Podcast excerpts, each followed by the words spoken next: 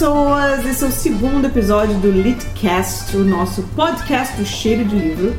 E eu tô aqui, eu sou Frini de olha só. E eu tô aqui com o Rafael Carone de Rafael. Opa! E com a Carol Pinho. Olá! E a gente tem como tema. Retrospectiva 2017. Oh, que coisa linda! Até pra ouvir aquela musiquinha que a Globo usava nas retrospectivas.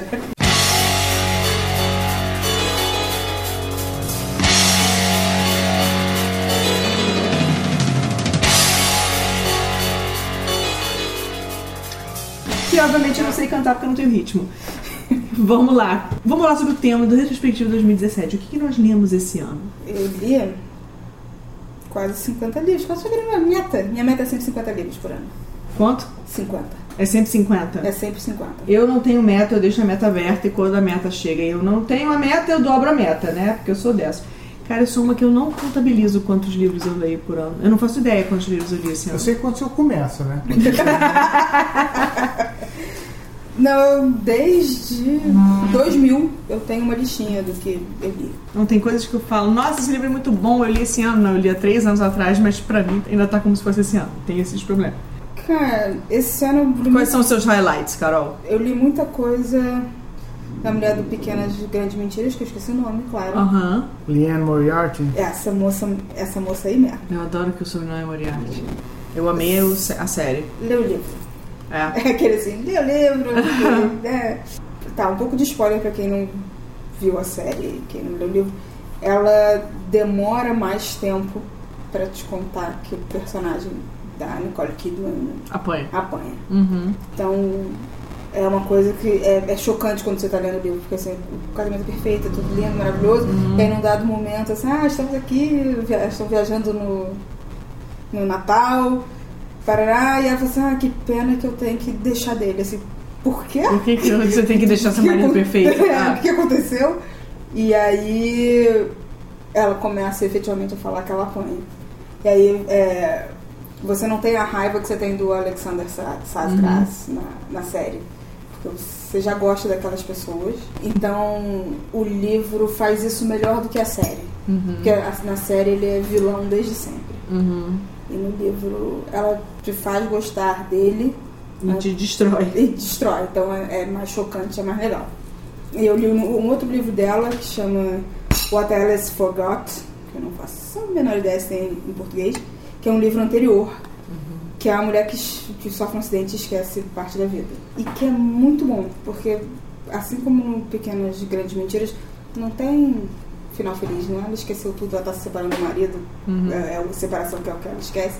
Tipo, não vai voltar a se apaixonar pelo cara, não vai. Uhum. Isso não vai resolver é, a Uhum. vida. É, é, é bem, é muito bem escrito, ela escreve muito bem. Vale a pena ler outras coisas dela. Ela tem um outro livro que é o negócio do segredo do meu marido, não tem? Que eu li também. Em algum Uhum. outro momento da vida que não foi. Ah, o segredo do meu marido, que eu li ano passado, como diz a minha listinha Como diz a minha listinha, olha. que é muito bom. É, eu li O Casal que Mora ao Lado. Ah, o que, que você achou? Cara, é viciante, é daquelas leituras que você não consegue. Mas te parar. surpreendeu no final? Não, não me surpreendeu, não. Ele não tem nada de surpreendente, tá? Uhum. Você já sabe desde o início o que não, aconteceu. Você já sabe desde o início, não, mas você vai desconfiando cada vez mais o que. O, pra onde vai aquilo tudo. Uhum. Mas ele é muito bem escrito, ele te prende. Entendi. é, é envolvente. É um, um, um livro envolvente. Esse ano também eu descobri Conceição Evaristo, recomendo muito, muito, muito, muito. Deixa eu falar uma coisa que chegou aqui pra mim há pouco tempo. E foi um livro que. Eu vou falar que eu li esse ano, porque eu comecei, mas eu ainda não acabei, porque eu quero ler aos pouquinhos. E no momento eu estou lendo para alguns eventos, então não tá rolando. Mas chegou lá pra mim da editora seguinte, Últimas Mensagens Recebidas, da Emily Trunco. E eu gostei muito da premissa desse livro. Eu já li o início, assim, início não, li uma, quase metade do livro. Eu achei incrível, que foi o seguinte: é uma jovem, a autora Emily, ela é uma jovem que ela criou no, acho que no, ela fazer 17 anos ou 16 anos, ela criou um Tumblr e colocou assim, que é o, o Last Message Received, o nome, e pediu para as pessoas compartilharem com elas as últimas mensagens que receberam de uma pessoa que foi embora, de uma pessoa que faleceu, de, né, literalmente últimas mensagens é, término do que for, não, não, não importa. E ela ficou chocada com a quantidade. E tá, ainda tá ativo esse Tumblr, você ainda pode mandar sua mensagem. E pode mandar no seu idioma, quer dizer, se você quiser mandar em português, pode. E aí eles separaram, né? Fizeram a curadoria para mensagens mais impactantes e tudo. E alguns trechos do livro, assim, o livro é aquele que tem. É, a diagramação é parte da, da narrativa, né? É, tem as mensagens e algumas têm a história embaixo do porquê, que é, qual é o contexto daquela mensagem, e algumas não. Então, é, tem os contextos muito tristes que tipo é uma mensagem fofa da avó e foi a última coisa que a avó botou porque logo na sequência ela faleceu. É uma mensagem super triste que foi um Oi, você tá acordada? E na verdade a menina já tinha ido dormir, sendo que o menino sofreu um acidente e veio falecer no dia seguinte, sabe? E mensagens muito incríveis de, por exemplo, casais que estavam se separando porque iam é, é, estudar em costas diferentes né, do país dos Estados Unidos. E um deles, uma, é, são duas meninas, e uma delas falou que ia desistir de ir para a faculdade, que ela queria para poder ficar na cidade para poder continuar o relacionamento. E a que morava na cidade falou assim: não, é, é, o seu sonho, vai, você vai arrasar, toma cuidado, né? Tipo, é, é, se cuida e seja feliz. Quer dizer, também são mensagens de términos, mas não no, no, sentido triste, sabe? Mas sim no sentido do tipo né? positivo. Assim, foi um, foi um término do tipo, cara, corre atrás dos seus sonhos, eu não vou ser uma pedra no teu caminho, sabe? E você vai arrasar. E isso é muito legal. E eu achei muito bacana a, a ideia. Ele é uma edição bonita, capa dura, então é aquela coisa tipo de você meio que dar de presente também é bonito. E não é só porque, tipo, rola uma curiosidade meio mórbida de você saber essas mensagens e quais são os contextos, sabe? É, mas ao mesmo tempo, justamente acho que por razão dessa curiosidade mórbida, é, a gente bota em reflexão a nossa vida, perspectiva. sabe? Em perspectiva. E eu achei muito, muito legal. Várias coisas que eles foram falando, eu falei, nossa. Aí tem uns que te dá raiva, sabe? Tipo, que absurdo, como é que ele fala isso? Que não sei o que, sabe? Você meio que toma as dores da pessoa que mandou que, que recebeu a mensagem. Mas tem uns incríveis, e aí você começa a falar assim, nossa, como eu reclamo de pouca, de, de besteira. Poxa, será que eu falei que eu amo essa pessoa hoje? Será que. Ah, você nunca sabe quando vai ser a última vez de qualquer coisa, ou sua ou de outra pessoa, né? Então. Eu achei muito legal a ideia do livro, a execução do livro, e, e, e pode parecer besta, pode, porque tem gente que fala assim, ah, esses livros bonitinhos, aqui não tem conteúdo nenhum. Não, e pelo contrário, às vezes sendo super sucinto, ele tem um, um impacto muito forte, né? Então eu achei muito bacana, assim, me marcou esse ano esse livro. Só isso? Não, tô fazendo de trás pra frente. Eu amei de paixão O Sol Também é uma Estrela. Uhul! Rafael, uhul. Contribuição do Rafael. Uhul! Essa lista tem que entrar também é, o ódio que você semeia. O ódio que você semeia. Parece que esse ano foi o ano do, dos de, cara, de lutas das minorias, na Isso. verdade, né? Minorias, né? É? Porque na lista dos melhores livros do New York Times tem o The Power, né, que é o, um, um livro super feminista, né, feminista que a Mariana até resenhou pra gente. Uhum. Que é que as mulheres passam a ter superpoderes e dominam o mundo. É, e eu acho que assim, é, o, o. Por exemplo, o. Gente, o Sol também é uma estrela Primeiro que ele se passa inteirinho, tirando o epílogo, né, em 24 horas. O que eu acho sensacional para uma narrativa. É, segundo que ele traz como protagonistas um filho de coreanos que na verdade ele, é, ele só não é coreano porque ele não nasceu na Coreia. Ele nasceu nos Estados Unidos, mas os pais são coreanos, então ele é coreano. Na minha, no meu ver, ele é coreano. E ela, que é jamaicana e veio para os Estados Unidos, se passa nos Estados Unidos, né? Acho que se passa em Nova York, se não me engano. E hum, ela tá para ser deportada, porque o pai fez uma besteira lá, que também a gente explica, mas é spoiler se contar. E ele tá quer ser poeta, quer escrever, é todo pro lado artístico, e o pai quer que ele entre para Yale, que ele vá lá para uma, uma é, entrevista, acho que é para Yale, se eu não me engano. Eu, não, eu acho que é para medicina. Eu não lembro se é medicina ou se é direito, mas acho que é medicina. É medicina. É mesmo. medicina, né? E ele não quer. E aí o pai fala, não entendo por que que você não quer isso. Você é médico, você tem dinheiro, você é feliz. Você não tem que ser como eu, que é um comerciante. E, e aí ele conta muita história de... Às vezes... E, e esse personagem que é o, é o Daniel, que é, é coreano, ele adora ser coreano, ele gosta de comida coreana, ele gosta da cultura coreana, ele gosta de falar em coreano com os pais e tal. Ele tem um irmão mais velho que tudo que ele não quer é ser coreano ele quer ser americano, não sei o quê. Então, fala muito também dessa parte do preconceito, fala de problema de imigração e tudo, mas da própria minoria, sabe? É o querer pertencer. É o querer pertencer. E, por exemplo, ela, pra ela, ela não é jamaicana. Ela é americana porque ela veio, acho que com seis anos para os Estados Unidos. E ela tem toda uma vida planejada aqui, ela é um amor, ela é, sabe, decidida e tal. E ele é, é americano, não seria deportado, ele tem o, o- o passaporte, tem tudo, mas ele quer seguir o sonho dele. Então eu acho que fala de muita coisa, fala sobre relacionamento com pais, fala sobre aceitação de si, porque eu acho muito legal que ela ela é tem black, tipo um cabelo tipo black power, sabe? E a mãe sempre quer, quer alisar. E quando ela passou a não querer mais alisar porque ela acha bonito um cabelo natural, a mãe considera uma afronta a ela.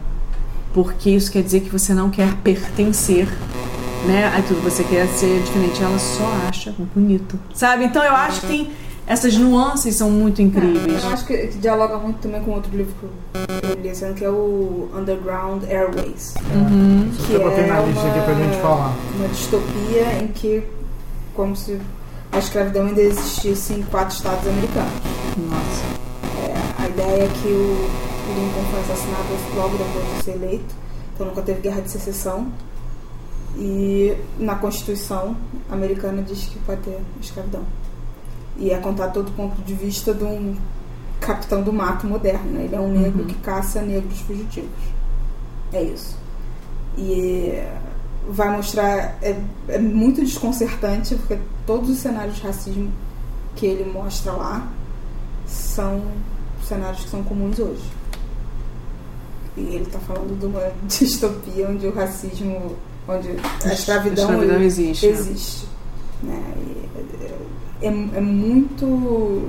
Ele não é um livro tão fácil assim de ler. Ele é um Uhum. livro que incomoda muito e vai ficar com você por um bom tempo. Vale, vale muito a leitura. Assim, ele, é- ele tem um final que se disfarça de desesperança, mas que não é desesperança. É muito interessante e, a- e a- o título brinca com o Underground Railroads, que era Que é, as uhum. rotas de fuga Dos escravos. dos escravos. Né? Vale muito, muito. O que tá todo mundo que ganhou todos os prêmios e tá, chegou aqui pela, pela Record é o, o ódio que você semeia, né? Que é o The Hate You Give. Sim. E vai virar filme também, estão filmando. Mas esse Underground também chegou aqui. Chegou sim, é, sim, é sim. da Roku. É da Roku. Foi lançado pela Roku. E o, não teve tradução o título. E o Underground Railroads também tá aqui, Também que é chegou. pela HarperCollins. Sim.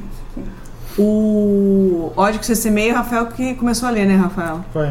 Você não acabou ainda não, né? Não. O Rafael acabou no livro? É, é. é. Não, mas olha só, eu fiquei chocada. O ódio que você semeia, ele Eu praticamente bastante. acabou em tipo Eu dois quase dias. terminei. Oh, Eu, uma sentada, assim, não dava pra parar de ler. Impressionante. Quando eles falam do Voldemort, é muito sensacional. Ele é muito bem escrito, ele fala sobre racismo, fala sobre muita coisa, e ele é um livro necessário. né?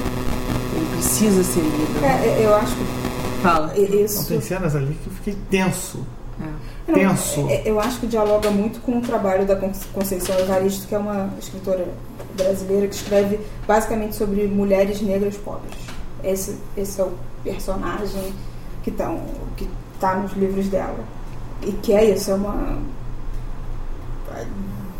a, a dificuldade de, de viver. Na verdade é isso, né? De viver no racismo, na pobreza, sendo perseguido pela polícia sem razão alguma, sem perspectiva, é, dialoga com o, é, o ódio que você semeia, que também Sim. é isso, né? Uhum. Mas a Conceição Evaristo vai falar coisas que são muito mais próximas Da gente. Da gente né? Uhum. E ela tá. é, vale qualquer livro da Conceição vale, vale muito ser lido.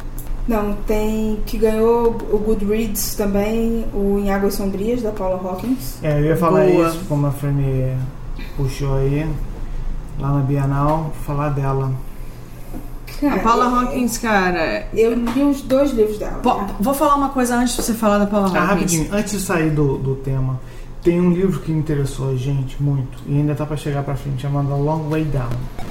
Ah, é, tá, tá vindo o contexto. O livro é todo em verso, e é Ele se passa em 60 e segundos. do, do cara entrar no elevador lá em cima até ele descer o térreo. E ele acabou de assassinar uma pessoa. Aí a gente descobriu que a versão inglesa foi ilustrada, Pelo Chris Priestley. só que ela só vai sair ano que vem. E só sai lá. Não, não é, é Amazon UK só. E esse, esse título me interessou muito. Também é a mesmo, mesmo, mesma temática, só que tem esse, esse, esse diferencial. Ele é todo versado. É, eu achei o máximo. Muito interessante. A forma, né? É... Paula Hawkins. Paula Hawkins, é, eu li. Eu vi a garota no trem. Aí li e achei assim, tá, bacana, show. Quando eu li em Águas Sombrias, eu gostei muito mais. E eu acho que, embora eu tenha matado quem matou quase que de primeira, mas enfim, porque eu sou chata pra caramba, é, eu acho que é muito mais envolvente.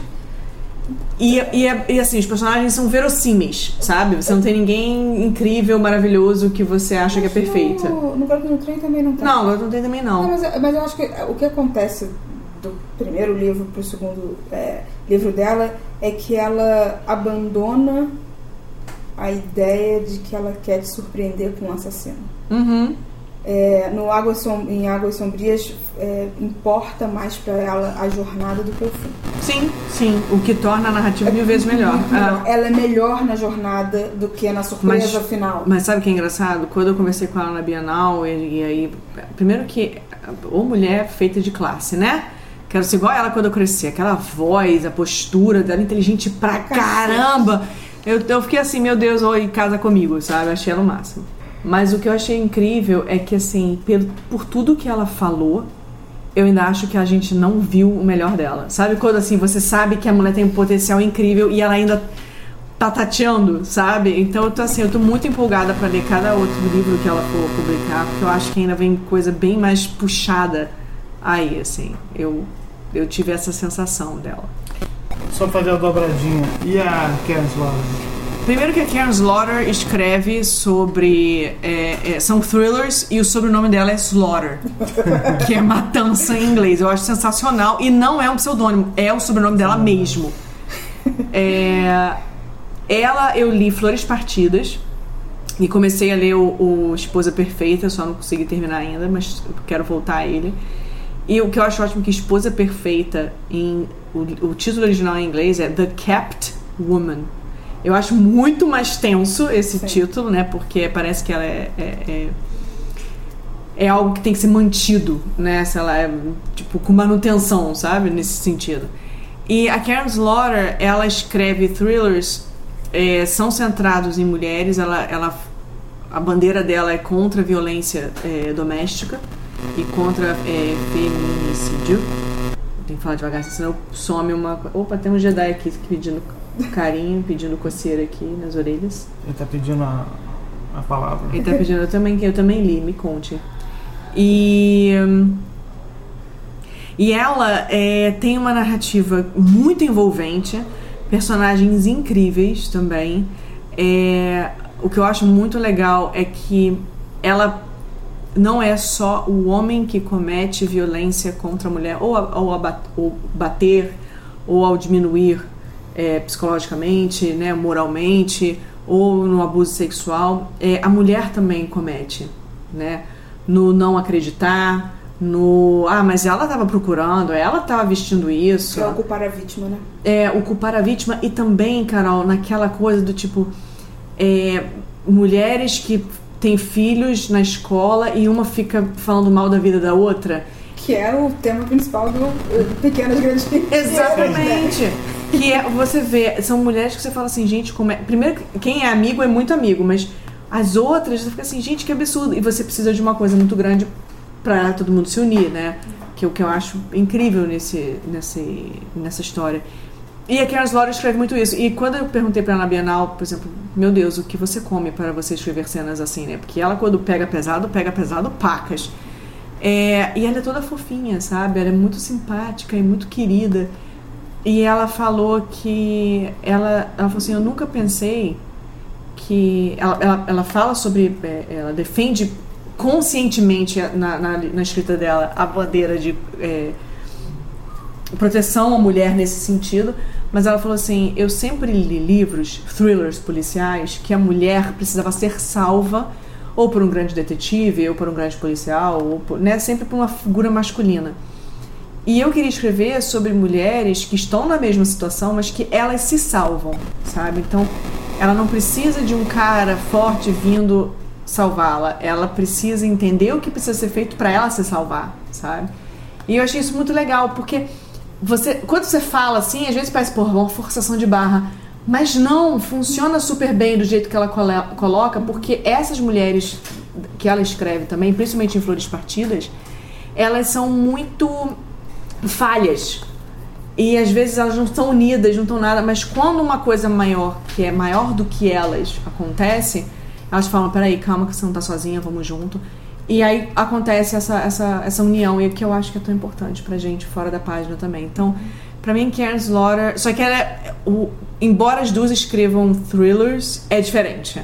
A Karen Slaughter tem uma pegada policial, no caso, e a, a Paula Hawkins não, é uma pegada diferente, é um suspense diferente é, do, do thriller policial. Mas as duas são, nossa, igualmente brilhantes e conversam absurdamente é. bem. Dentro desse tema é, feminista, eu li Vulgo Grace, uhum. da Margaret Atwood. Eu já tinha lido Handmaid's Tale, né, com uhum. Daya, que ficou famoso por causa é, da série. Por causa ah. da série agora, mas eu já tinha lido há mais tempo. E eu tenho uma relação de amor e ódio com a Margaret Atwood, que é, é muito difícil de ler. Assim, é uhum. muito difícil. Por quê? É muito difícil para mim. Pessoal, assim? Não, não. É muito difícil para eu pegar o livro e começar a ler. Mas você diz pelo que ela aborda é. ou pela narrativa? Eu não sei te explicar. É uma coisa que. E ao mesmo tempo, a partir do momento que começo a ler, eu não consigo parar de ler. Eu tenho uma, uma atração e repulsa pelos livros da Margaret. Eu não quero, não quero, me deixa em paz, me deixa em paz. É, exatamente. É muito estranho essa relação ela não tem uma literatura com um ritmo que me encante. Uhum. Mas o que ela tá falando é impossível de separar de ler. Entendi. Tá. Tanto no conto da quando é agoniante, a partir de um dado momento, você diz, cara, não tem solução, isso aqui vai dar. Não tem, não, é da, é. não tem, não tem solução isso aqui. E no vulgo Grace, é, é, a Grace, que também virou um seriado né, no Netflix, é uma assassina, é uma pessoa real. Uhum. E que a Margaret Atwood vai reviver ela, né? Vai criar uma um pouco em cima da história da, da Grace. E que ela tá falando de tudo menos do assassinato. A, a Margaret Atwood no Vulgo Grace ela tá falando sobre a condição feminina. Uhum. Sobre os dois pesos duas medidas entre homens e mulheres e como a Grace usava de toda a beleza que ela tinha para conseguir o melhor de situações muito merdas que uhum. ela viveu. É, é um Margaret é, é aquela literatura necessária, uhum. mas não é tranquilão de ler. Não é um negócio que vai te. Eu acho que todos os livros que a gente falou até agora são leituras necessárias, mas nem tudo é. A Paula é, Hawkins é, é complexo. Não, todas elas são. Assim, acho que quem incomoda é a, a, a Margaret. É, é, é, é, mas eu, não, eu, eu não quero dizer que um é mais importante. Porque assim, a, a, a, a, a Não, não, tudo é faz você pensar de uma outra maneira que É, a. não, o- o- a minha questão é, eu não acho que seja, pelo menos pra mim, uma li- literatura que seja tranquila de ler. A, a Paula Hawkins é uma literatura tranquila pra mim. Tipo, você Pra consegue ler leitura. no, no, no metrô indo pro trabalho, você consegue ler Paula Hawkins. Tranqui é, Não- não- uma, uma fluência. Não desmerecendo. Não, não, não, não, não desmerecendo. É um- formas diferentes de, É, Exatamente. ler. É, um- é, é como chegar E- no e- leitor. é, pra mim, pessoas podem ser absolutamente apaixonadas pela Margaret Atwood e achar que eu sou maluca. É, pra mim, Uhum. é, não é uma leitura tranquila. Uhum. Ela tem um. Algo nela, eu falei assim, ah, a gente tem que ir lá ler. Mas vamos lá. e aí quando começa a ler, não, não desgruda. Uhum. Né? Assim, é muito. Mas tudo que ela fala é muito importante. E esse ano também vi li Chimamanda, né? Uhum. Depois vocês sempre bom. Chimamanda é sempre Eu bom. tenho muito amor pela Chimamanda, então eu sou muito suspeita. Esse é um livro de contos, né? No, no seu pescoço. Uhum. E tem algumas coisas, tem algumas cenas que eu acho que até dialogam com Meio Sol Amarelo, tem umas coisas que dialogam com outros livros dela também. É Show. bem, bem legal. Dentro do universo de mulheres escritoras, eu li da Novik, esqueci como é que é o nome dela, da Mulher do Enraizados. Uhum. Que eu já tinha gostado muito do livro do Temeré, que é Dragão de Sua Majestade, Vossa Majestade. E sim, puxa, esse, Esse livro é. que é muito legal. E aí o Enraizados é fantasia, mas é outra pegada. Eu acho que o mais legal dela, assim, ela é uma. Ela é americana, mas ela é filha de poloneses. Eu acho que os. É, É o da capa que é uma torre? É, que esse É, é. tem lá em casa. sim, Naomi Novik. Naomi Novik. E aí. Foi traduzido pela Cláudia. Sim, Sim, Sim. tá lá em casa. ele. O mais legal é que a gente é muito viciado e tem um olhar muito viciado numa mesma forma de se contar história. Que é uma Uhum. forma. Linear. Não, anglo-saxã, Hum, entendi. tá? É, são essas lendas, essas histórias que a gente conhece. É, as americanas, as inglesas, e eu acho que muitas vezes muito mais do que, inclusive, as brasileiras. Então, ela escreve baseada em contos de fadas poloneses. Uhum. É outra história, é outra pegada, É outra é outra cultura. É a mesma coisa do do francês que eu li, policial, de vocês. O você É, Nefés Negras. É, Nefés. É um francês escrevendo um policial. É outra visão de mundo. É outra cultura. É outra forma de estruturar o pensamento do que ele está te contando. É... Você leu o, o outro dele não? Não, eu só li dele O esse. Voo da Libélula, você não leu não? É, e eu acho que é importante esse, a- abrir esse leque. A gente tem que ler coisas de outras pessoas com outras culturas que não são tão simples, visões, é, né? tão simples assim pra gente.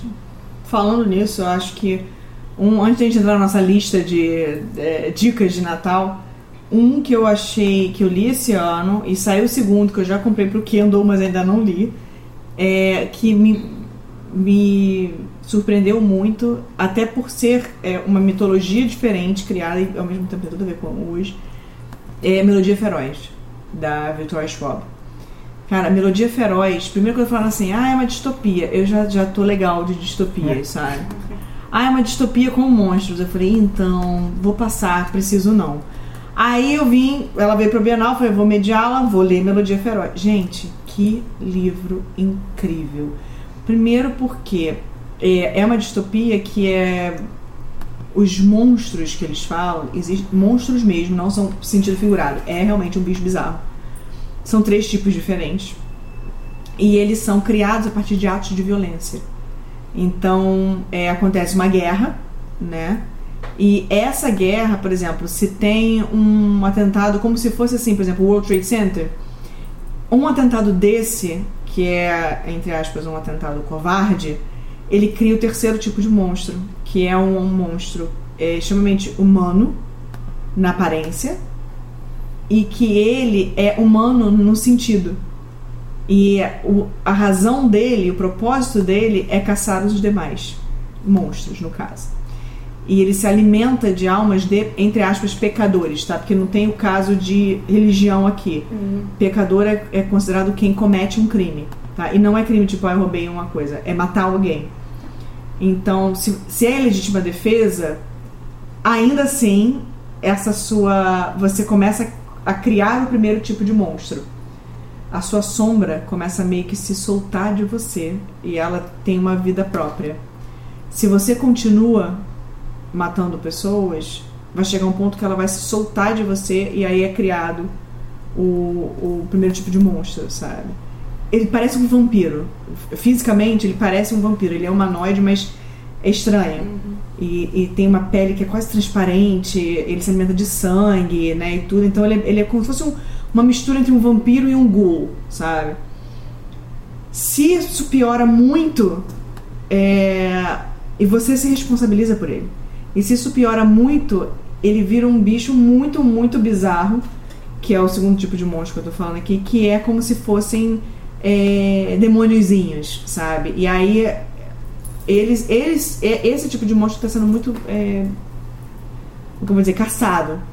E o terceiro é um genocídio, é um assassinato em, em massa que é criado o terceiro. Tanto que o terceiro é muito raro, só tem três que sabem, né? Não li o segundo livro ainda, então não sei. E eles, esses três, por que, que o nome é Melodia Feroz? O nosso, os nossos protagonistas são o August, que é esse terceiro monstro, e hum, ele quer ser humano. Ele, ele, ele quer ser bom, ele não quer deixar esse lado negro dele aparecer. E quando ele toca o violino é quando ele consegue se alimentar dessa alma desse tal pecador. E a outra protagonista é a Katie, que é uma menina jovem também, os dois têm mais ou menos a mesma idade, acho que uns 17, 18 anos, se não me engano. Que ela é filha do, do outro carinha. O August ele é criado pelo, por um cara que é do bem, que quer resolver a situação do problema. E ela é filha do cara que é o, o oposto desse carinha do bem, porque eu esqueci o nome dos personagens, vocês notaram, né? É, que é, é filha do, como se fosse, entre aspas, do vilão da história. Que é um mega. Ele é monstruoso, ele é um humano monstruoso, ele não é um monstro. E ela quer mostrar pra ele que ela é tão má, no caso, quanto ele, porque ela quer ser digna do pai dela. Então você vê essa inversão de papéis e ao mesmo tempo, é, obviamente os dois se relacionam no meio dessa história, eles se conhecem, não é um romance, pelo menos não ainda, mas existe uma cumplicidade entre os dois. E ao mesmo tempo, é, você vê circunstâncias completamente diferentes e, e pessoas que teriam tinham tudo para ser incríveis e na verdade são monstruosas, sabe? Então, esse tema da violência, de você ser responsável por isso, é, é muito incrível. E ela consegue, a, a, a, Schwab consegue criar um, um mundo. é, isso acontece como se fosse é, no futuro próximo. Então, as cidades são diferentes, o nome da cidade ah, é Ver a Cidade, outro, é meio que lembra o, a galera do, do detergente divergente, somos todos gente lá, mescla a galera, a, a ideia do tipo dos jogos vorazes no sentido de território, tá? É, mas ela consegue criar essa mitologia super diferente, uma história muito diferente, distópica diferente, mas ao mesmo tempo que é muito próximo da gente, sabe? E, e, é, e a narrativa dela é muito envolvente. Então me, me me surpreendeu muito Melodia Feroz. Eu não estava esperando um livro tão assim. E eu amei muito e eu quero muito ler o segundo que já está no meu Kindle, yay! Ah, você, você falou em série, eu lembrei de uma leitura, foi, lançaram o quarto livro da série do Cemitério dos Livros Esquecidos, né? Que é do Zafon? do Zafon, que é o Labirinto dos Espíritos, é espetacular. É um fechamento. Primeiro que é uma série que você pode ler os livros em qualquer ordem. Isso é muito bom. Não existe Mesmo esse último? mesmo esse último. Porque na verdade ele lançou. Não, não tem uma cronologia. Na, não tem uma lógica cronológica no que ele lançou. Uhum. Porque o, A Sombra do Vento acontece depois do Prisioneiro do Céu. é, e o Prisioneiro do Céu foi lançado depois. Então você pode ler em qualquer ordem, faz sentido em qualquer ordem. E é um. Um livro que começa. Ah, sim, mas ele deve ter umas 700 páginas por aí. Opa! Mas ele começa assim, lá, lá, aí quando ele chega na página 200, se prepara. Porque ele não para até faltarem 100 páginas para acabar. E não dá para parar de ler. É impressionante o, o que o Za- o Zafon faz. É a Sombra do Vento, depois é o, é o Prisioneiro do Céu, o outro, eu não vou lembrar o nome. Jogo do Anjo. Jogo do Anjo. E assim, eu não sou uma grande fã nem do Prisioneiro do Céu, nem do Jogo do Anjo. Eu Por acho que quê? eles são importantes na trama, No todo. no todo. Mas é barriga? O que, que é? Hum, Não, não acho que seja barriga. É, ele entra num universo beirando ao fantástico. Tá? Tá. Que eu não acho que encaixe tão bem no- com o primeiro. E ele dá uma corrigida de rumo nesse último, que ele vai explicar a coisa fantástica lá dos outros, ele vai dar uma Entendi. melhorada aqui. E tem um conto dele na, na Amazon que ele explica a criação do cemitério dos livros esquecidos Hum. que é o que junta tudo. Que existe também, e que eu acho que é de graça na Amazon. Eu, eu li em inglês, eu realmente não sei se tem escrito em outra língua. Tem espanhol.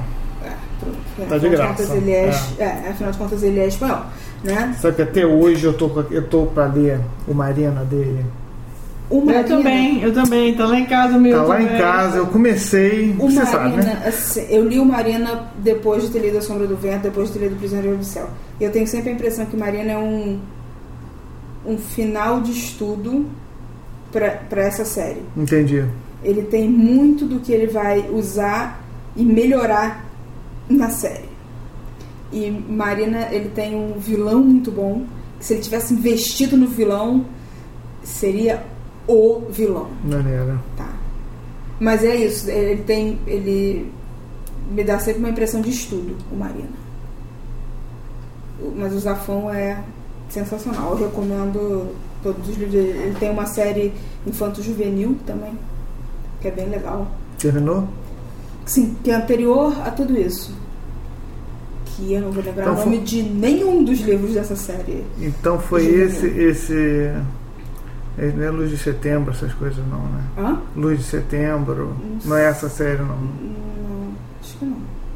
Príncipe Tem, da tem o Névoa. Farol. Príncipe da Névoa, é o do Príncipe Farol. da Névoa. É essa série aí, da Névoa. É, que é legal também. É bem interessante. Mas tem uma pegada mais de horror e entra numa coisa Olha. sobrenatural. Tá? É porque assim. se- Tem um farol, Fred. Eu ia falar isso agora. Ah, que coisa mais linda! É porque assim, olha só, você tem que entender uma coisa. Eu li esse ano solidão, acho tudo muito bonito, mas eu sou da outra parte da Península Ibérica. Esse negócio de, olha, a mulher foi pro céu, criou mais asas, todo mundo achar normal. Não é normal, gente. Não. Falou com fantasminha, não é normal. Tá? Não é. Os espanhóis, e toda a América Latina aqui acha tudo isso normal.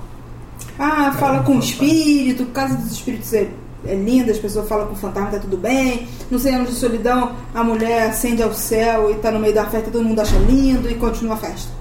Foi mal, não é. Eu sou lá dos portugueses. Mulher subiu pro céu, vamos sair correndo aqui. Sacou? Então, assim, eu não Deu ruim. é, deu ruim. Então eu não converso com essa. com o realismo fantástico. Que eu não acho que não tem nada normal nas coisas que acontecem no realismo fantástico. E não acho, não consigo entender como é que aquelas pessoas que estão lá acham normal. Então. Esses dois livros que eu gosto menos do Zafon, ele tem esse Entendi. esse limiar com o, o fantástico que não, não me agrada. Mas, né, sou eu. O que mais? O que mais que a gente leu do. Ah, você que leu Olifante, não? li. E aí? Olifante é bem interessante. Esse é um protagonista muito errado. gente. Ele- Mas você recomenda? É uma das eh, recomendações desse ano? Cara, é um bom livro, mas não é um livro espetacular. Tá. tá? É, dentre as coisas de não ficção que eu li, tem o Samba, Uma História do Samba, As Origens, que é uma série que o Lira Neto está escrevendo. O Lira Neto conquistou todo o meu coração quando ele escreveu a trilogia biográfica do Getúlio Vargas, que eu recomendo muito. É muito bem escrito, é muito interessante. Ele escreve muito bem, é envolvente. E agora ele está escrevendo como se fosse uma biografia do samba. Então, é o primeiro livro foi lançado esse ano e conta os primórdios do samba mesmo. Maneiro. Como ele foi criado aqui no Rio de Janeiro, como é que ele cresceu, como é que foram fundadas as primeiras escolas de samba. E é muito legal. É muito. E é muito importante também. Como essa tradição e, e a importância da pequena África, né, que era aqui no Rio, que era onde os escravos chegavam, é, a importância da tia Seata e de todos esses personagens que que se ouve falar muito no mundo do samba, mas que se fala muito pouco do. Ah, beleza, ah, a tia Quase Seata é importante. né? É, Por quê? Sim. Ele vai falar do, do porquê e ele vai. Eu não sei quantos livros são, mas vai- é uma série que ele vai falar de toda a história do samba e todas as Mas ele vai, ele vai dividir por tema, por personagem. que por, por época. Ah, maneiro. Por época. Esse primeiro é, volume é, é isso, é o- até o começo da formação das escolas de samba. E até o começo das escolas de samba não serem perseguidas pelo Estado. Então, ele vai agora falar sobre uma época getulista em que o Estado vai cooptar essas escolas de samba para criar uma identidade nacional. Então, esse segundo volume deve contar essa Quem é que lançou? história. É da Companhia das Letras. Então, vale muito a pena. Assim, é muito bem escrito, a edição é linda. Então, ainda mais com o nosso prefeito querendo esculhambar as escolas de samba, é Sim. ainda mais importante. Leiam! Não importa se gostam ou não de samba, leiam. É, Tem que reforçar. É, eu acho que, né? Identidade. Exatamente. Que faz parte da, da identidade da nossa certeza. cidade, né? Mais do que qualquer coisa, é a identidade da nossa cidade. Eu li Fortaleza Impossível, Ah, Yay! isso é ótimo. Isso é- que é muito década de 80, é muito. é, é muita infância. Essa, essa onda de revival da década de 80 tá muito gostosa. É, é, Graças ao Stranger Things. é, assim, tem, tem esse momento, assim, nostalgia. Tem. Eu acho que ele tem um problema na virada do final do livro, Todo mundo falou. que eu acho que não faz o menor sentido. Tipo uma meia forçação de barra. É, eu acho e eu acho que é desnecessário, Aham. mais do que qualquer coisa. Mas o, o todo é muito divertido. Dá vontade de você sair de lá e jogar um Atari. e, é, sabe, é muito, muito legal. E eu fiquei viciada no joguinho aqui. Ah, muito viciante. É, eu tenho esse problema, que eu fiquei viciada no joguinho. Você sabia que cada capítulo, o começo do capítulo, É um código, é a né? parte de um código pra você criar o joguinho? Então, esse é muito evoluído vida. Eu sou das miçangas, sem fazer joguinho, não. Eu li o Ken Follett, a Coluna de Fogo. Ah, isso que eu ia falar. Temos dois que nós temos que falar. Dan Brown e Ken Follett. Então, Ken Follett. O problema pra mim do Ken Follett foi que ele mesmo me vendeu um livro que ele não entregou. Quando ele veio a São Paulo, ele me vendeu. Estou escrevendo esse livro, ótimo, vou voltar para Kingsbridge, vou falar sobre o serviço secreto britânico começou com a Elizabeth I. Pô, maneiríssimo! Aí ele vai lá e vai falar sobre a perseguição é, sobre a briga entre católicos e protestantes na Europa naquele período. Porque o personagem dele ser espião não não faz a menor diferença na história dele. Não é um livro de espionagem, é um livro de história. É bom? É, mas ele me vendeu outra coisa. Ele passou dois anos, três anos me vendendo outra coisa. Dez anos. Mas pode esperar, porque esse é só o primeiro. Não, sim, tem, mas, mas essa é a minha questão. Ele vendeu outra coisa. Entendi. E aí eu fui esperando ler, beleza, vamos ver a formação do MI6. E ele tá me contando outra história. Muito diferente. E tem essa, olha, ah, é verdade, aquela gente ali é um agente secreto. Ah, não faz a menor diferença.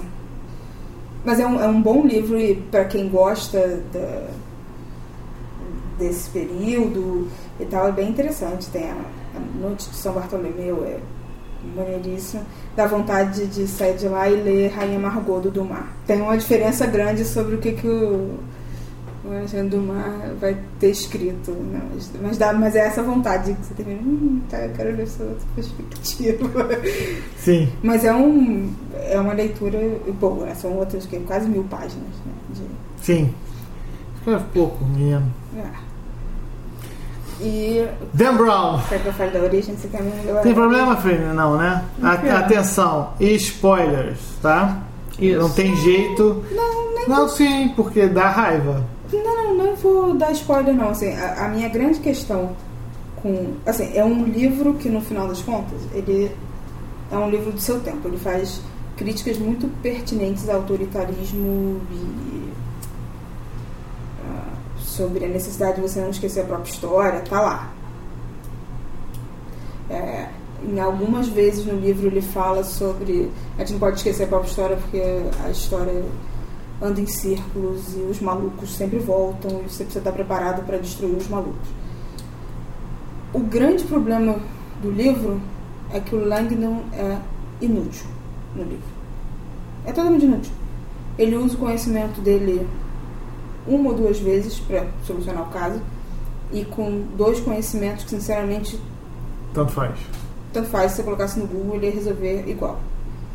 Então, pra que, que você tem um personagem principal que é expert em simbologia e parará se ele não serve pra nada no livro? Né? O, o Langdon já era um personagem do Dan Brown antes do Código da Vinci. Uhum.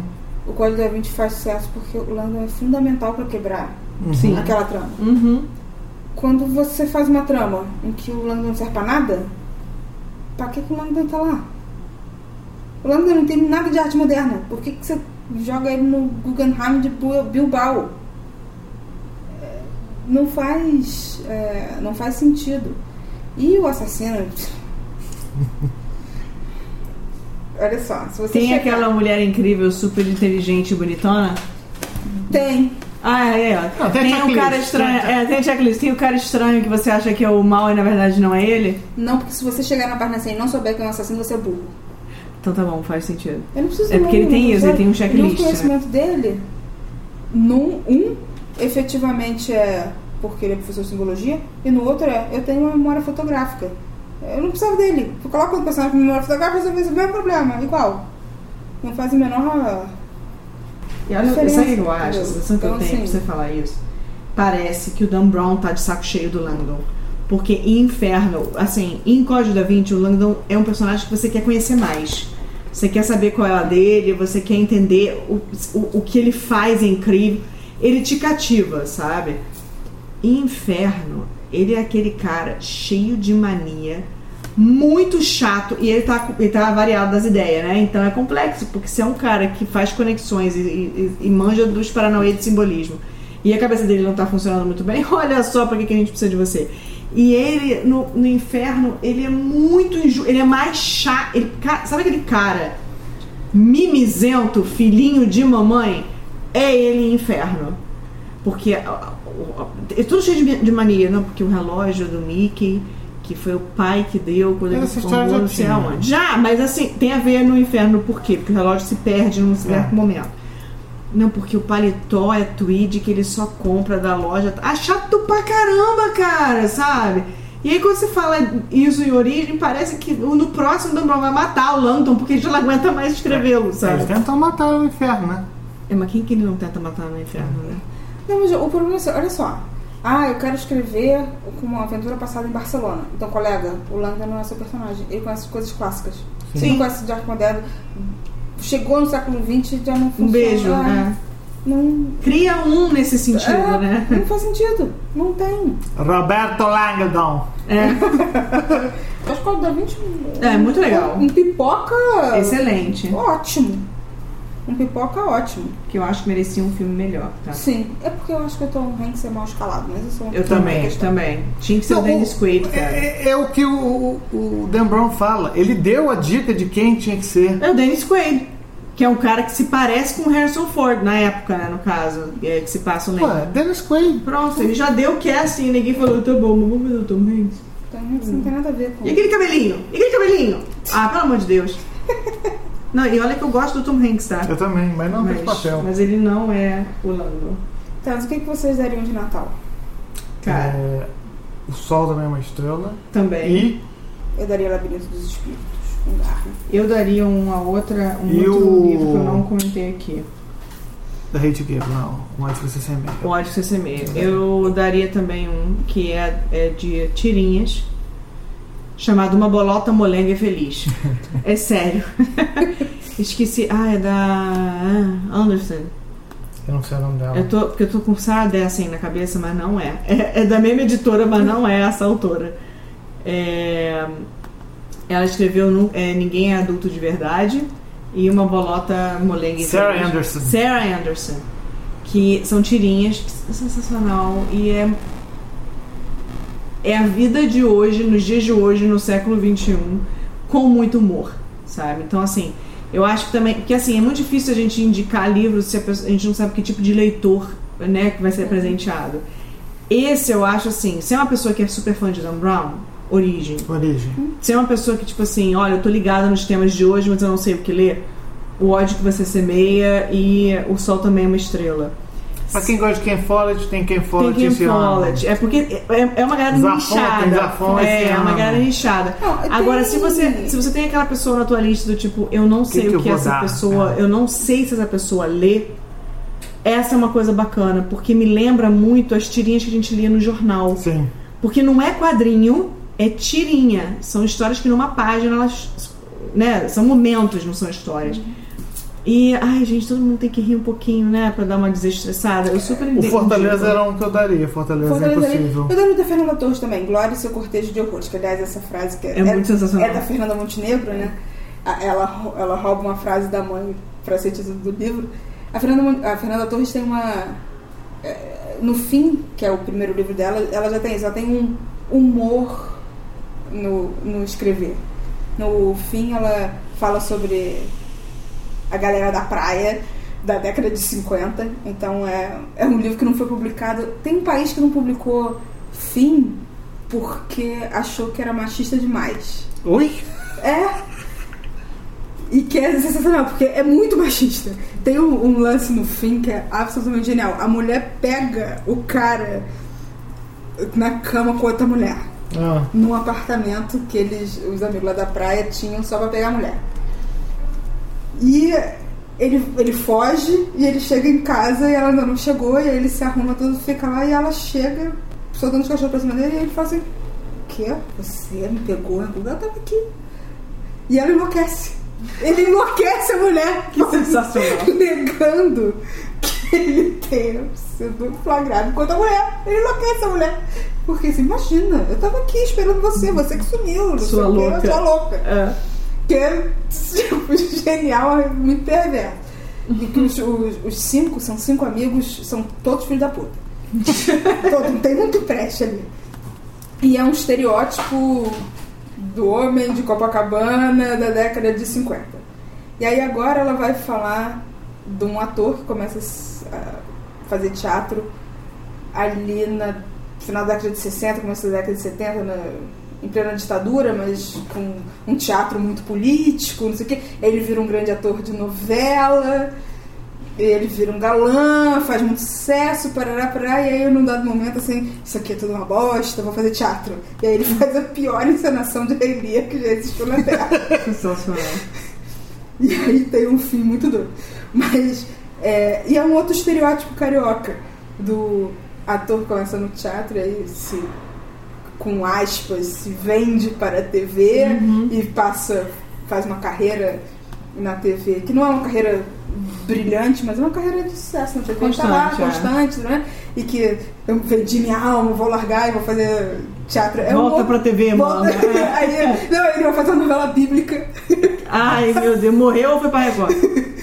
Então, assim, é, tem, tem isso, ela tá falando de um outro estereótipo é, é, carioca, Uhum. né? Assim, é, do o ator, não sei o que, o, o lidar com a fama. Uhum. É, é- é quase como se ela estivesse andando no tempo. Ela falou da década de 50, agora tá falando da galera da década de 70, né? Que ela, de alguma forma, se encaixa, né? Que ela conhece muito de perto, a TV, o teatro. E, e ela ela escreve muito como uma entrevista dela, que é cheia de humor. Ela é, é divertida, né? No, no falar. Não ela, é piadista, não ela é divertida. Ela é divertida. Ah. Ela, ela é esse. E os dois livros dela, sei lá, tem menos de 200 páginas, os dois. E, são duas leituras ótimas. E esse. Eu gosto mais do fim Uhum. do que do que desse. É, teve uma pessoa que também falou pra mim. Mas esse é bom. Mas é esse bom, mas o outro é. Mas o, outro, não, é- o final desse é um. E o, o Kay Lear, que ela fala que é, que é o que começa a peça, ela é uma encena, ela baseia numa encenação que ela fez, tá? Ela fala que ela fez o pior Rei Lear de todos os tempos. E que ela é a filha do Rei Lear. E ela conta, pega qualquer entrevista dela, ela conta essa história. Ela fazia, ela entrava na primeira, no primeiro ato, depois ela passava duas horas fora de cena e voltava no último ato. E ela encenava isso no Shopping da Gávea. Ela começou a descer pra jogar pinball. e ela tinha acabado de casar com o Pedro Bial. E aí, depois de um tempo jogar pinball, ela passou a ir pra casa jantar e voltar pro último ato. Então eu disse, gente, não podia dar certo. E quando eu voltava, eu não lembrava mais que eu era filha de ninguém. E ela teve ataques de riso ao longo da. Caraca. E o elenco desse líder dela é um elenco assim estrelado. Você fala assim, gente, como é que isso deu errado? Agora... Mas ela fala que é pior é, a encenação de Rei Lear, que podia ter dito, ela participou. E ela fala no, no final do livro assim, não, e é, dedico ao elenco, da- do, do qual eu fiz parte, eu fazia parte desse Rei Lear que não deu certo. Eu pensei, não podia dar certo. A, a atriz desceu pra jogar pinball, gente. Impossível de funcionar. Mas era isso, ela entrava no primeiro ato, fazia duas cenas, e aí ela saía, passava duas horas fora de cena, gente. Alguém que passa duas horas fora de cena vai jogar pinball. Vamos combinar. Se você pensa que tá duas horas fora de cena e a peça ainda não acabou, mano. Então, assim, é, vale a pena, inclusive, ver as entrevistas da Fernanda falando sobre Elia, que é muito bom. Então é isso, pessoas. Essas são as nossas dicas. Depois de horas falando aqui sobre o que a gente gostou e o que, que é, fez diferença pra gente, né? É, tem alguns livros que estão vindo por aí também em 2018 que vão arrasar, mas isso é papo para o próximo Litcast. Então deixa a sua mensagem no e-mail litcast.cheirodelivro.com. Litcast é L-I-T-C-A-S-T. E eh, diz pra gente o que vocês acharam desse episódio e o que, que vocês esperam que a gente comente nos próximos. E é isso, pessoas. Até a próxima. Valeu! Fomos.